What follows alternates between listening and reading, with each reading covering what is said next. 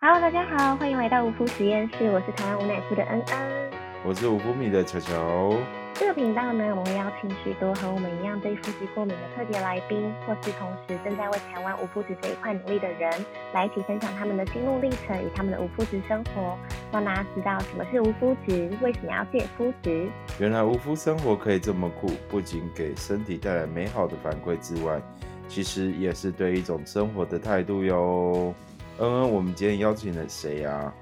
我们今天邀请了一位我们社团的成员，我那时候是怎么认识到他的？好像是呃，他来问我一些团购的问题，然后我就临时乱入，跟他讲说，哎、我觉得你蛮好聊的，然后我觉得你的症状跟你的经验其实也蛮适合分享给大家，让大家知道的，因为我觉得他在戒肤质跟戒奶这一块有蛮多的经历可以去分享。就突然乱入跟他讲说，哎、不然你来上我们 podcast 好了，然后他就很爽朗的答应，我觉得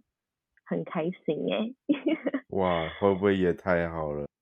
那我觉得我们就先来让这一位很爽朗的女孩跟大家打声招呼吧。大家好，我是依晨，就是我现在是一个论文写不完的研究生，然后我大学跟现在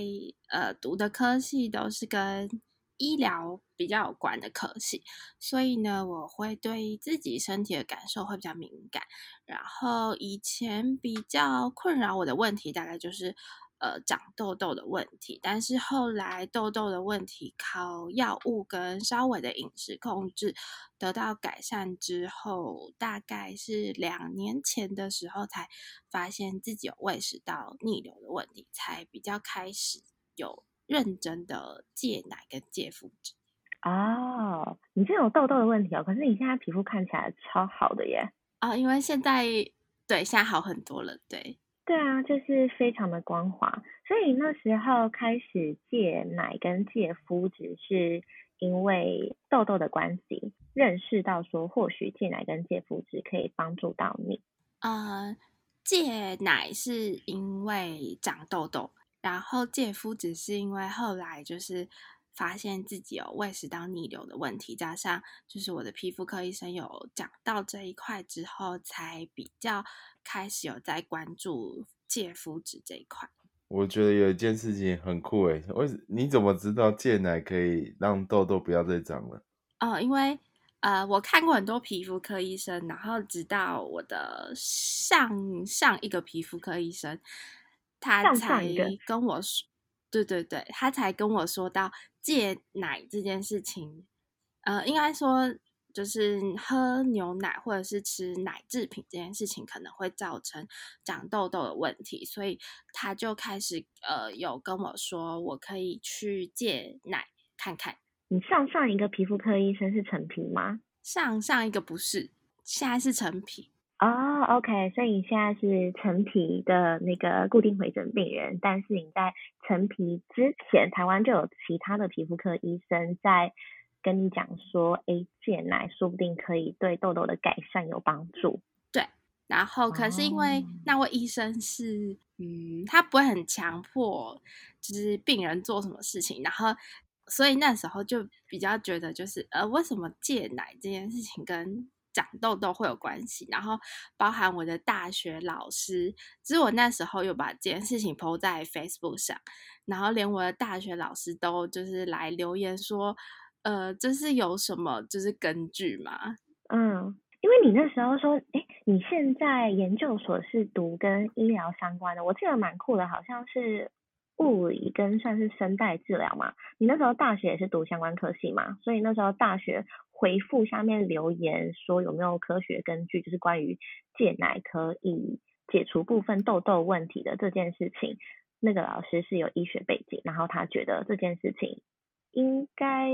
听起来有点像是道听途说的感觉吗？应该说，老师也是就是研究背景出身的，所以他会比较觉得，如果你讲这件事情出来之前，你肯定要有一些文献的根据，这样。所以那时候就是上上的医生跟你讲说，哎，如果你想要解决痘痘问题的话，说不定可以试试看戒奶。但那时候觉得莫名其妙，我痘痘跟戒奶到底有什么关系啊？然后就比较不以为意。然后再加上医生也没有强迫，你就觉得啊，好吧，那应该就是还好吧，他应该只是说说而已，就没有比较放在心上。但是是到你后来转换成另外一个医生，就是转到陈皮那边之后，他才开始比较严厉的跟你讲说，你如果痘痘要好，你就一定要给我戒奶。然后还有肤质这件事情也是他在推广的。嗯，而且我觉得那时候会在陈皮那边会相信他说的话，不单纯是因为。呃，应该说是陈皮会，就是把一些他看过的文献的参考资料放在他写的资料下面，所以就是如果有疑问的话，就可以直接去查他就是放的就是资料这样。哦，就是他在跟你讲为什么要做这件事情的时候，他会给你一些他之前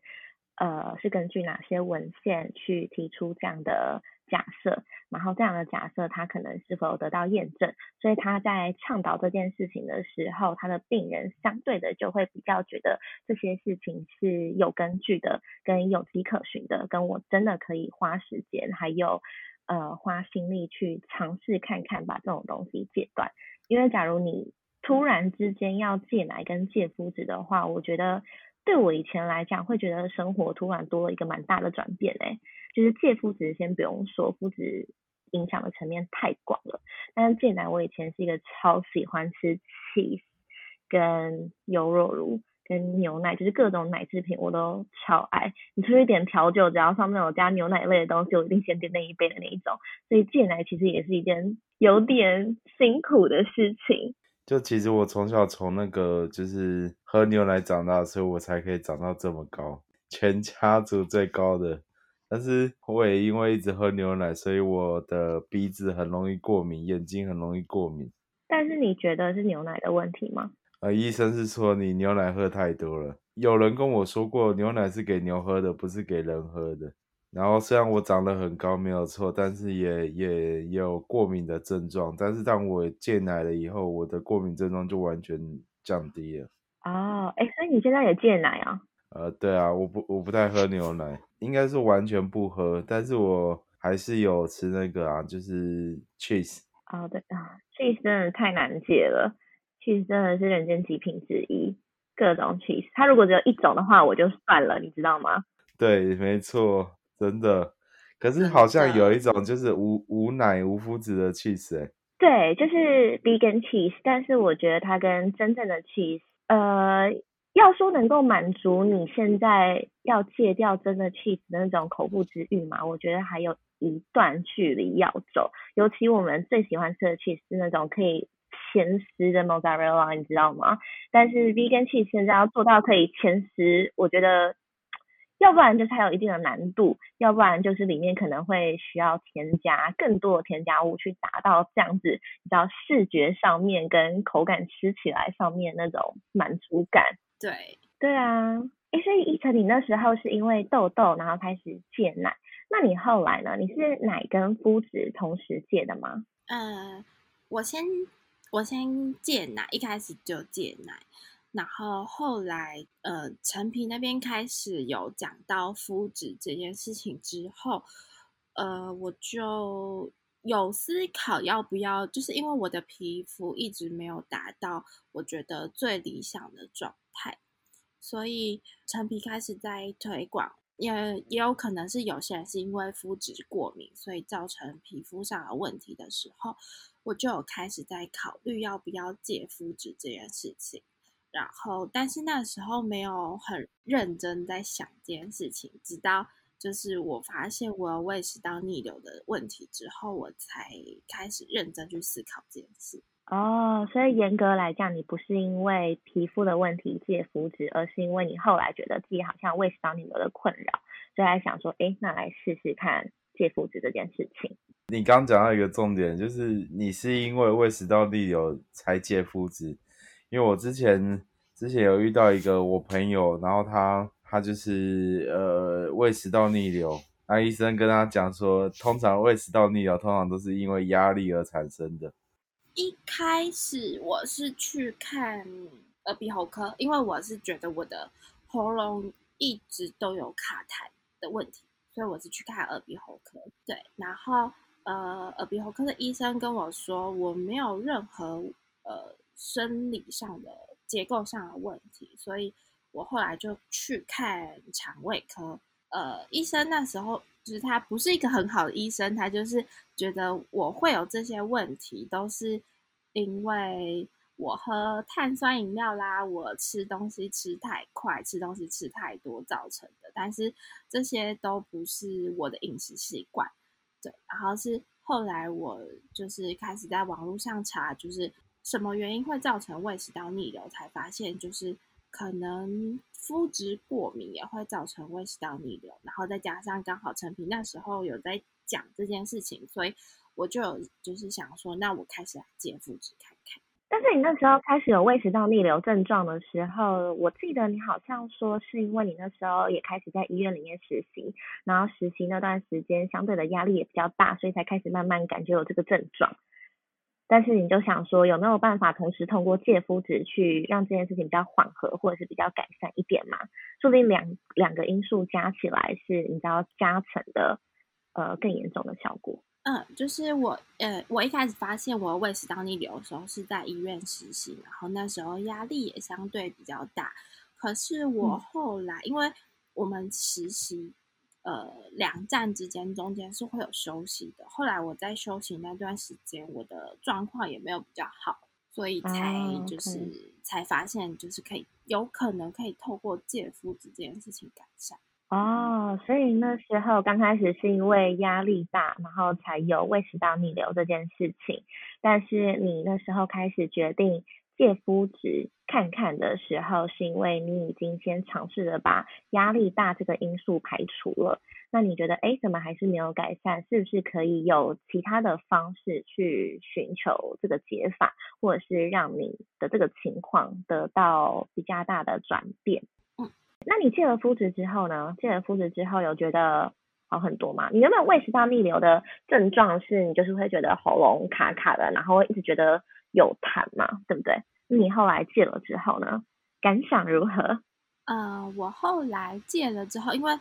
我到下一站去实习的时候，就是开始有慢慢在戒麸质，然后下一站的就是压力其实比我第一站还要更大。嗯哼，但是因为那个时候已经开始有在呃稍微戒麸质，所以就是我发现。胃食道逆流状况没有我在第一站的时候那么严重哦。你们中间那两段实习休息多久啊？有一个月吗？中间我休息呃，中间休息了三个月。哦，休息了三个月，然后你是在休息的时候开始戒肤质。那你在还在休息，然后并且也把肤质戒掉之后，你有大概多久的时间内感觉到好像胃食道逆流症状有比较好一点吗？我我是在结束第一站后大概一个月之后，嗯应该说我才觉得身体好像有好一点，但是没有没有到跟之前的状态一样，对，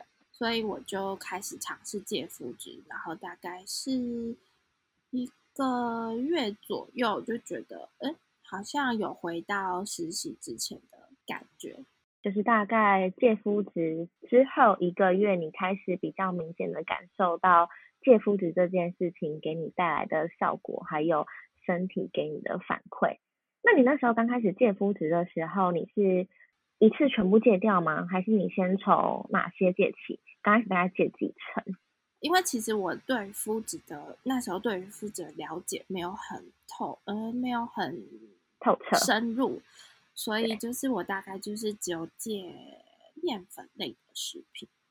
啊，就是。不吃面，不吃面包，嗯，就是不吃面包嘛，蛋糕嘛，面嘛，这种一般大家比较知道很直观，就是用面粉做出来的东西，你就直接先戒掉，然后大概一个月左右之后，你就稍微有比较感觉到说，哎，我胃食道逆流症状好像比较缓和一点，到我觉得跟我实习前的状况差不多。嗯哎，但是你后来，我记得在之前跟你聊天的过程当中，你目前好像其实戒麸质的程度戒的蛮严实的，对不对？就是你好像现在连去外食，然后碰到颜色比较深，里面可能有酱油的东西，你也会吃个麸质分解剂去把它分解掉。那你后来是怎么从只戒面粉制品，然后到慢慢连酱料或者是甚至交叉污染的部分，都开始会去注意到的？嗯，就是后来知道，就是麸质不是只有面粉类的食品才有，然后就是后来发现一些酱料啊，然后也会有，然后就知道有就是酵素可以吃，因为就是我都是外食，我没有办法不是外食，因为我没有自己的厨房，我没有办法自己煮，然后再加上台湾就是没有。就是在外食的环境上面，对于肤质没有很友善，所以我才就是开始会吃那个呃分解素这样。但是你之所以决定开始也把酱料跟交叉污染这部分戒掉，就是开始把肤质戒得更严实，是因为你可能呃原本在两段实习中间你压力比较小的时候，戒了面粉类制品，觉得哎有回到以前的现象。又回到以前的状态，比较好的状态。但后来你进到第二段实习，压力又更大的时候，你同时也在戒面粉类制品，但是你觉得，哎，好像有些胃食道逆流症状又开始回来，你才想说，哎，试试看是不是把肤质戒得更严实，会更有帮助，或者是更有效果吗？是因为这个原因吗？呃，对。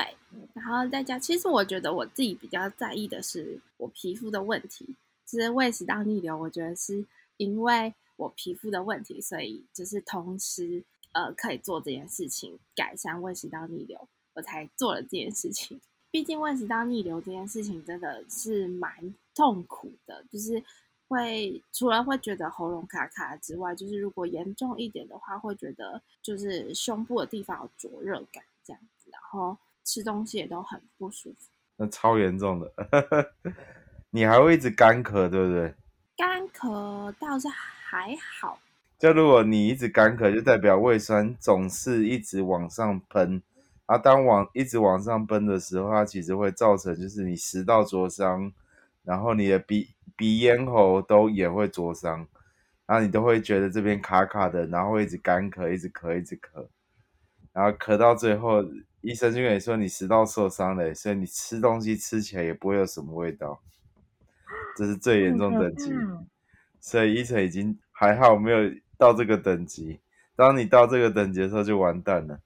然后我前阵子有听到，因为我的女朋友她本身有胃食道逆流，那有一个医生跟她讲说，其实胃诶不是医生，营养师跟她说，胃食道逆流其实大部分原因是要么就是生理上，比如说贲门关不紧，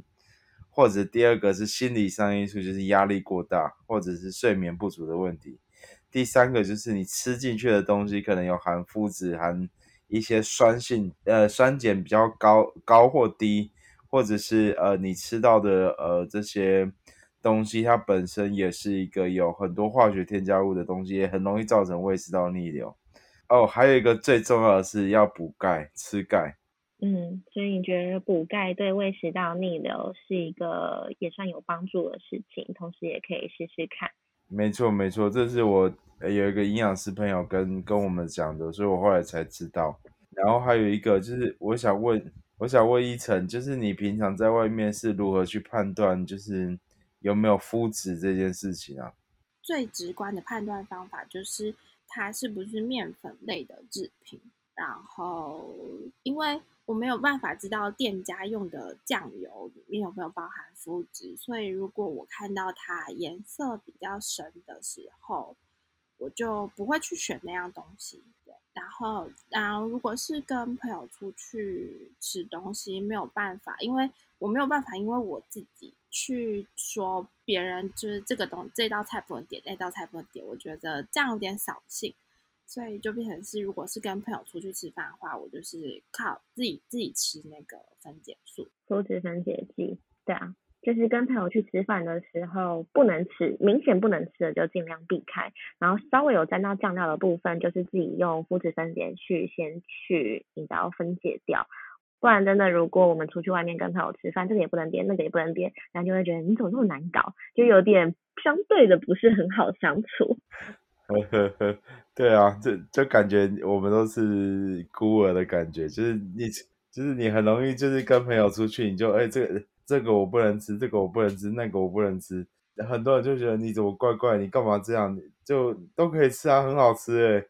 但我觉得比较庆幸的一件事情是我不喝酒，对，所以就是大家出去如果就是喝啤酒，然后我也不会因为看他们喝啤酒，所以我想喝这样。哦，就是你本来就不喝酒，还是本来就不喝啤酒？因为我觉得很少女生会喜欢喝啤酒，诶，大部分女生我认识的都对啤酒没有什么兴趣，我觉得都是男生会比较喜欢啤酒这个东西。难怪男生有啤酒肚，女生都没有，哦，女生只是常做，你看不到。藏住了吗？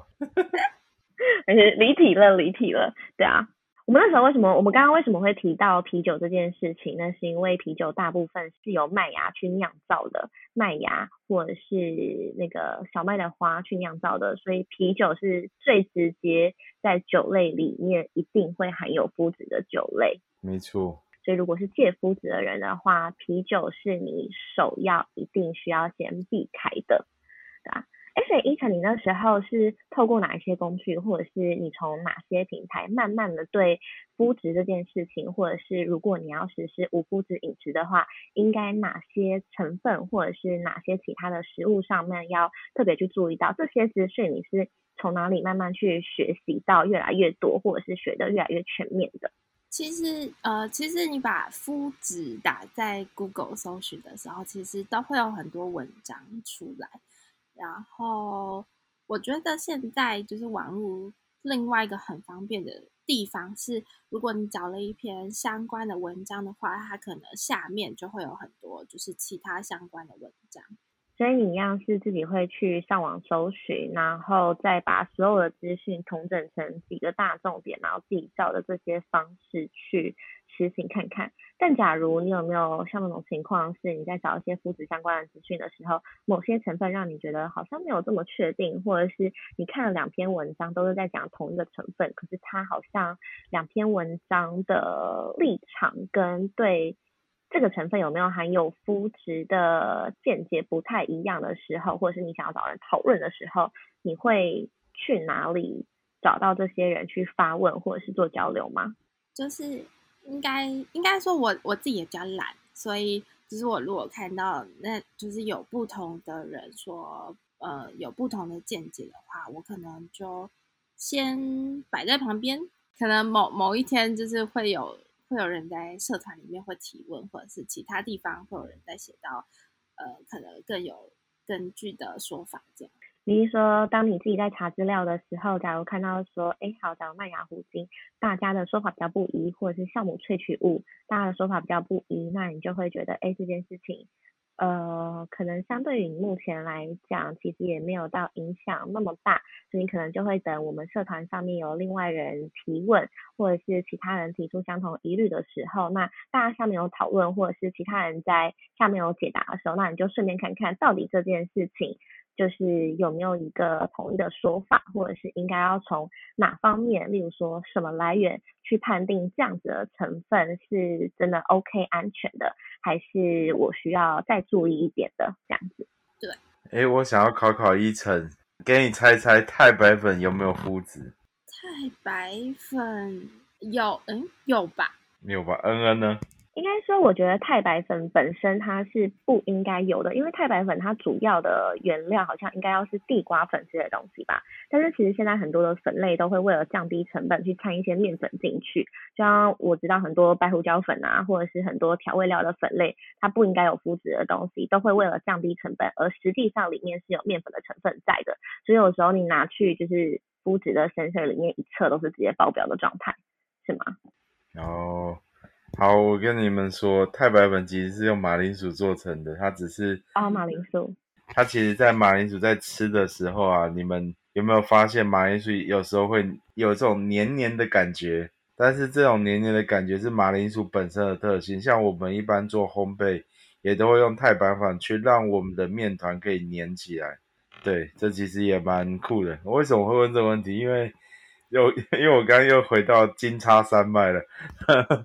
因为很多很多人喜欢，就我相信很多人都喜欢吃炸鸡，但是要吃到无麸质的炸鸡，这难度蛮高的，真的。后来我就有想说，看可不可以做做出无麸质炸鸡，就感觉很酷。所以你就想说用太白粉去做，是不是？就是外面裹马铃薯淀粉。对对对对对。哎，那一层你那个，就你戒麸质到现在大概多久的时间了啊？大概我想一下，一年多吧。嗯，差不多一年多的时间。嗯。借到现在，你有没有遇到最棘手的问题？在在外饮食的部分？呃，我觉得最棘手的问题就是跟朋友出去吃饭的时候。嗯，你说到每个想要接负责人的心声了。对，没错，这个是一个合理的。要如何同时顾到自己的饮食需求，不摄取到麸质，同时又当一个好朋友，不要太难搞的好相处的人，就是这中间的平衡要怎么去找？对啊。那假如以你目前戒了肤质戒一年多的经验下来，假如现在有其他人，例如说他们因为痘痘的问题，或是他们其实也有胃食道逆流或者肠胃相关的问题，想要开始尝试看看戒肤质的话，你觉得以你的角度出发，你会希望给他们一个什么样的建议吗？呃，我觉得戒肤质其实有点难，毕竟就是台湾好吃的东西这么多，然后。呃，再加上其实大家都很需要社交这件事情，所以其实戒肤质有点难。可是，呃，如果真的要开始的话，我觉得就是从最直观的面粉类的制品开始，就是尽量不要吃。然后调味料的话，如果一开始没有办法那么确定，我觉得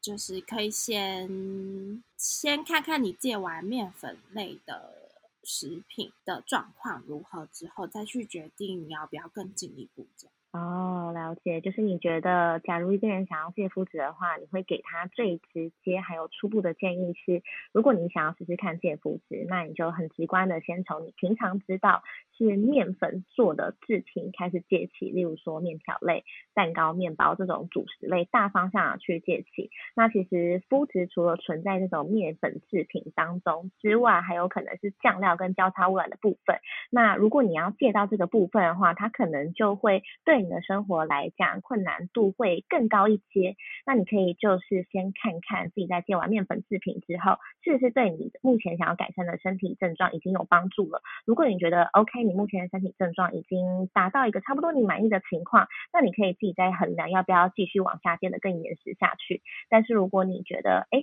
戒了面粉制品之后，我的身体有改善，但是我希望它更好，说不定你就可以试试看，说，例如说哪些酱料类还有肤质，那我再戒戒看。或是从交叉污染的部分再去探讨下去，说我有没有需要卸到那个程度的必要，这个意思对不对？嗯，对。好哦，总之我觉得我们今天跟依晨的聊天大概就是两个重点。刚刚第一个就是，假如其他听众朋友会希望戒肤质的时候，可以怎么开始？就是你先试试看面粉制品，然后呢观察一下身体给你的反馈之后，再继续的呃思考下去，说我要不要把。交叉污染或者是酱料部分戒得更严实。那第二个部分就是我们今天提到麸质是什么？麸质就是我们已经说过很多次的小麦、大麦、黑麦当中的其中一种蛋白质嘛。所以如果你是刚开始认识到麸质这个名词的人，你就很直观的把它跟麦这个东西联想在一起，不是豆类，也不是米制品。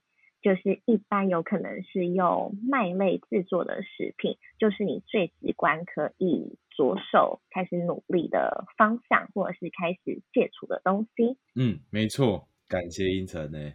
对，现在台湾真的非常多人是因为痘痘开始实施戒肤质这件事情。那在呃为了痘痘戒肤质的过程当中，突然发现其实自己的胃食道逆流症状也得到改善了。我觉得这也是一个非常对大家非常好的鼓励或者是一个动机嘛。就是我先从我的皮肤最明显。会困扰我的症状改善期，那默默也发现，哎，做这件事情同时也可以帮助到我其他正在被困扰的身体现象，所以我觉得这其实也是一个对大家非常有帮助的地方。也感谢依晨今天上来我们的 podcast 跟我们做这些经验分享。不会不会，谢谢你们邀请我。对呀、总之感谢今天大家收听我们的无夫实验室。那如果喜欢我们的频道呢，别忘了帮我们在 Apple Podcast 留下五星评价，同时可以关注我们的 IG 叫做无夫实验室，实是食物的食。那如果任何关于肤质的问题，或者是希望我们跟来宾分享的内容，或者是探讨的议题，都可以透过小盒子或者是 email 告诉我们哦。我是恩恩，我是小乔，我是依晨。我们下期见啦，再见啦，拜拜拜拜